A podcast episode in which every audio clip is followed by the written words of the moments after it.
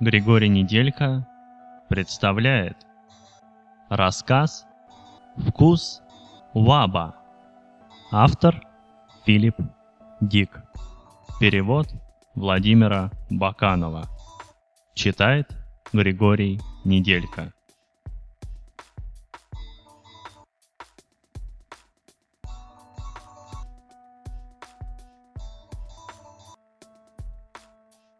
Погрузка заканчивалась. Оптус стоял с мрачным лицом, скрестив руки на груди. Капитан Франко, широко ухмыляясь, лениво спустился по трапу. «В чем дело?» — спросил он. «Разве вам не заплатили за все?» Оптус молча побрел было прочь, но капитан наступил на край его одежды. «Минутку! Я, кажется, с вами разговариваю».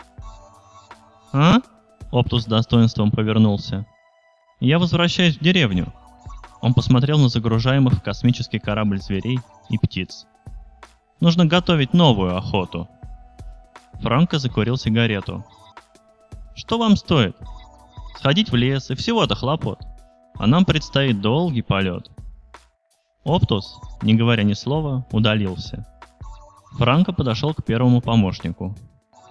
«Как дела?» Он взглянул на часы. Мы заключили недурную сделку. Я очень занят, капитан.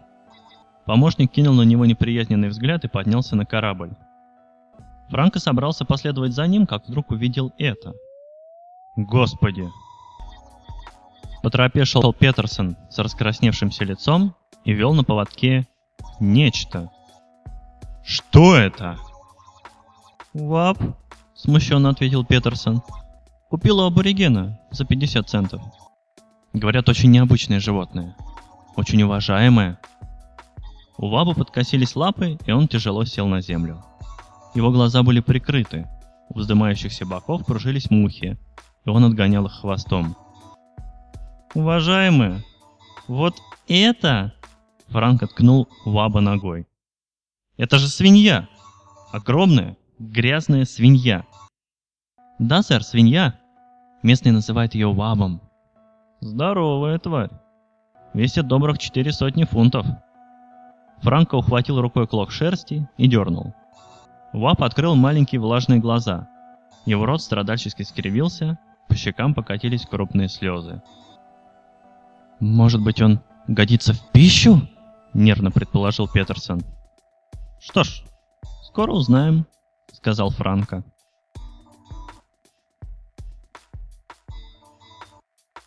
После взлета капитан велел привести Ваба, чтобы рассмотреть его поближе. Ваб вздыхал и постановал, плетясь по коридорам. «Ну иди же!» – раздраженно прикрикнул Джонс, таща его за веревку. Ваб потерся боком о гладкую хромированную стенку и ввалился в комнату.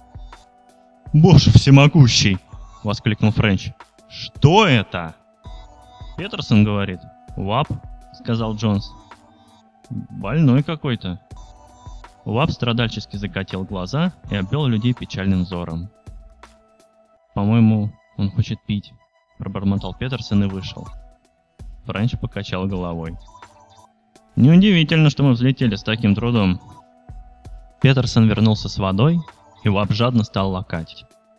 В дверях появился капитан Франко. ну посмотрим». Он приблизился и сделал недовольную гримасу. Значит, за 50 центов. Да, сэр, ответил Петерсон. Ест все, что угодно. Я кормил его зерном и картофельным пюре, и молоком, и объедками со стола. Обожает лопать. А как поест, так сразу заваливается спать. Ясно, сказал капитан Франко. Теперь относительно его вкусовых качеств. Мне кажется, нет нужды откармливать дальше. На мой взгляд, он уже достаточно жирный. Где Кок? Пусть придет сюда. Я хочу выяснить...» Вап прекратил лакать и посмотрел на капитана. «В самом деле, капитан, мне предлагают сменить тему разговора». В комнате воцарилась тишина. «Что это?» — проговорил капитан. «Что это?» «Вап, сэр», — произнес Петерсон. Все посмотрели на Ваба. «Что он сказал?» «Что он сказал?» Он предложил поговорить на другую тему. Франко обошел необычное создание вокруг, внимательно разглядывая его со всех сторон. «Не сидит ли там внутри абориген?» – задумчиво произнес он. «Пожалуй, нам следует его вскрыть».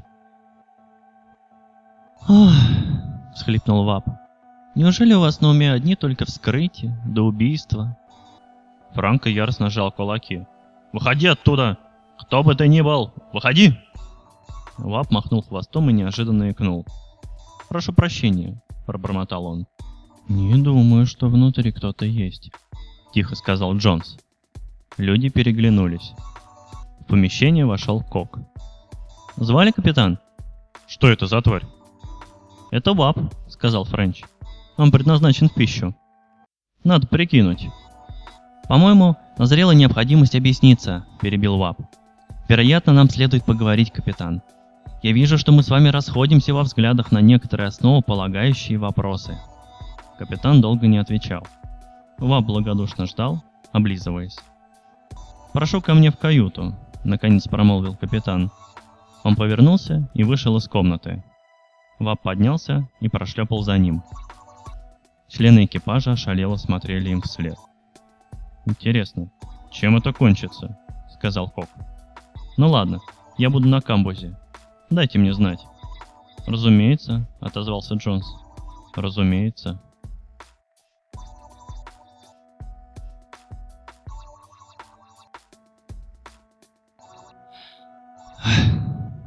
Вап со вздохом уселся в углу. «Вы должны простить меня. Боюсь, что я излишне склонен к комфорту. С таким большим телом Капитан нетерпеливо кивнул, сел за стол и сложил руки на груди.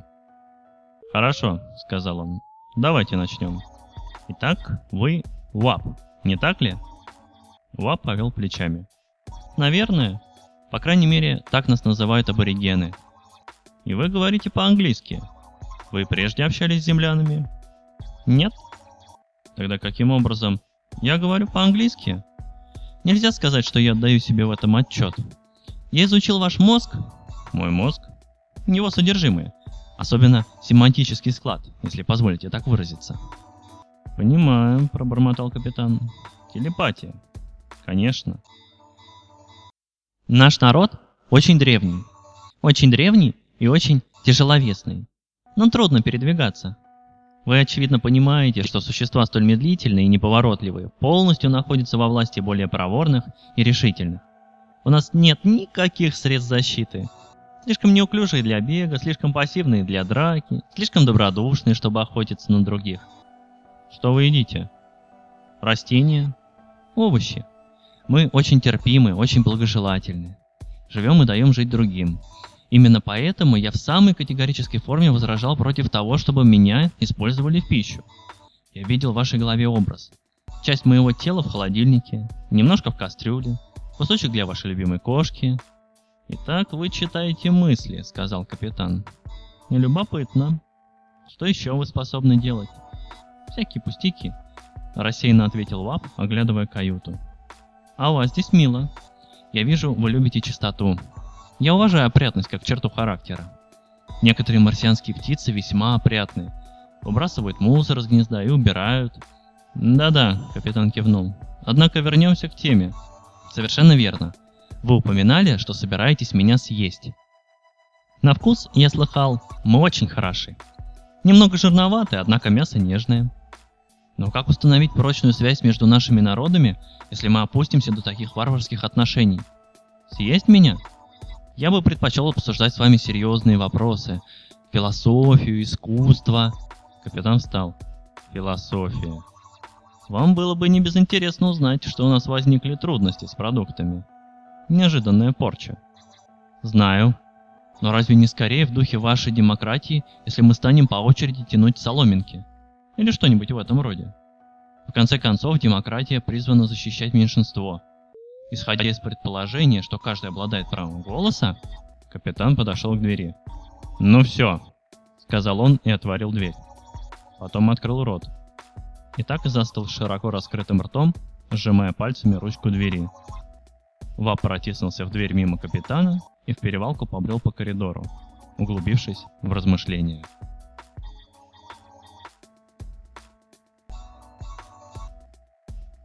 комнате стояла тишина. «Как видите, — говорил Вап, — многие элементы легенд и мифов являются для нас общими. Иштар, Одиссей». Петерсон молча сидел на стуле и глядел в пол. «Продолжай», — просил он. «Пожалуйста, продолжай». «Я нахожу в вашем Одиссее типаж, общий для многих народов. В моем понимании, Одиссей как таковой символизирует идею разлуки с семьей и отчизной, процесс индивидуализации, обособления. Но Одиссей возвращается домой. Петерсон взглянул в иллюминатор на бесчисленные звезды. В конце концов, он возвращается домой. Это долг всех разумных существ. Период разлуки есть период временный, краткое путешествие духа. Странник возвращается на родину. Распахнулась дверь. Ваб замолчал и повернул голову. В комнату ступил капитан Франко, за ним другие. «С тобой все в порядке?» – спросил Френч. «Со мной?» – удивленно переспросил Петерсон. Франко достал пистолет. «Иди сюда», – велел он Петерсону. «Встань и иди сюда». Наступила тишина. «Идите», – сказал Вап. «Это не имеет значения». Петерсон поднялся. «Я приказываю», Петерсон подошел к двери, и Френч схватил его за руку. «Что происходит? Что с вами?» Петерсон со злостью вырвался. Франко приблизился к Вабу. Тот лежал в углу, прижавшись к стене, и глядел на капитана. «Поразительно», — сказал Ваб. «Вы просто одержимы идеей меня съесть. Не могу понять, почему». «Вставай!» — велел Франко. «Как хотите», — Ваб, покряхтывая, поднялся. «Имейте терпение. Мне трудно. Его бока судорожно вздымались, язык высунулся. «Стреляй», — сказал Френч. «Ради бога!» — воскликнул Петерсон. К нему резко повернулся Джонс, в глазах которого светился страх. «Ты не видел капитана. Застыл, как статуя, с раскрытым ртом. Если бы мы его не нашли, он бы так и стоял». «Вы боитесь, да?» — промолвил Вап. «Разве я сделал вам что-нибудь плохое? Мне претит идея насилия. Я всего лишь пытался защитить себя. Не думаете ли вы, что я с радостью помчусь навстречу своей смерти?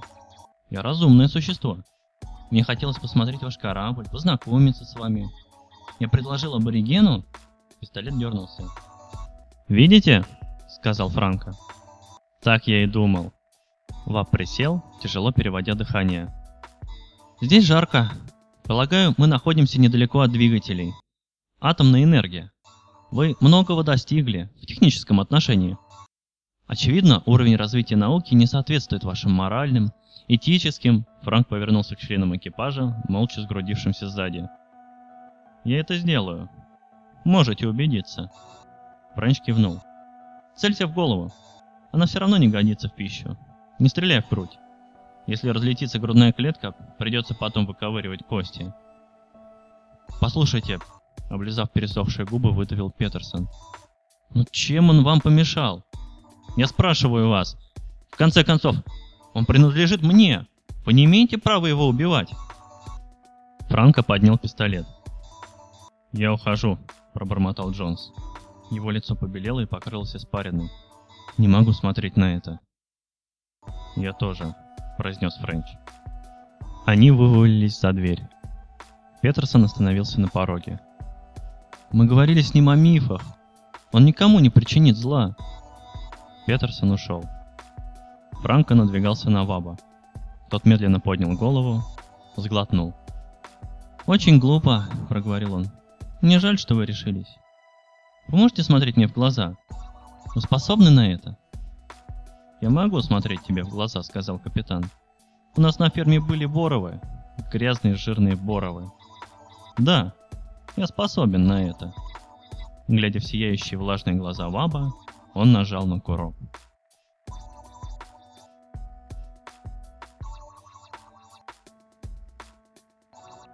Вкус был превосходный. Они удрученно сидели за столом, едва прикоснувшись к пище. Единственным, кто, казалось, получает удовольствие, был капитан Франко. «Добавки?» – предложил он, обводя членов экипажа взглядом. Может быть, немного вина?» «Спасибо», — произнес Френч. «Пожалуй, я вернусь в штурманскую». «Я тоже». Джонс встал, с грохотом отодвинул стул.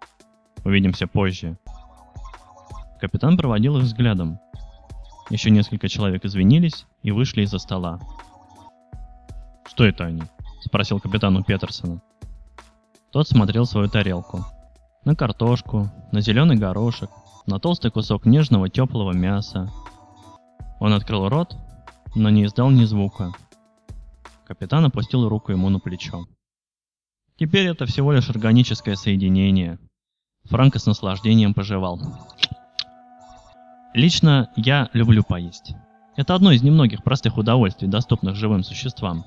Еда, отдых, размышления, приятная беседа. Петерсон кивнул. Еще двое вышли из-за стола. Капитан глотнул воды и вздохнул. Что ж, должен признать, обед восхитительный. Дошедшие до меня слухи оказались верны. Насчет вкуса ваба. Превосходно. Он промокнул губы платком и откинулся на спинку стула. Петерсон мрачно смотрел вниз. Капитан наклонился вперед. «Ну ладно, ладно. Взбодрись. Давай лучше побеседуем». Он улыбнулся. Когда нас прервали, я говорил о роли Одиссея в мифах. Петерсон резко поднял голову. «Так вот», — продолжал капитан, — «Одиссей, как я его понимаю». 1952 год.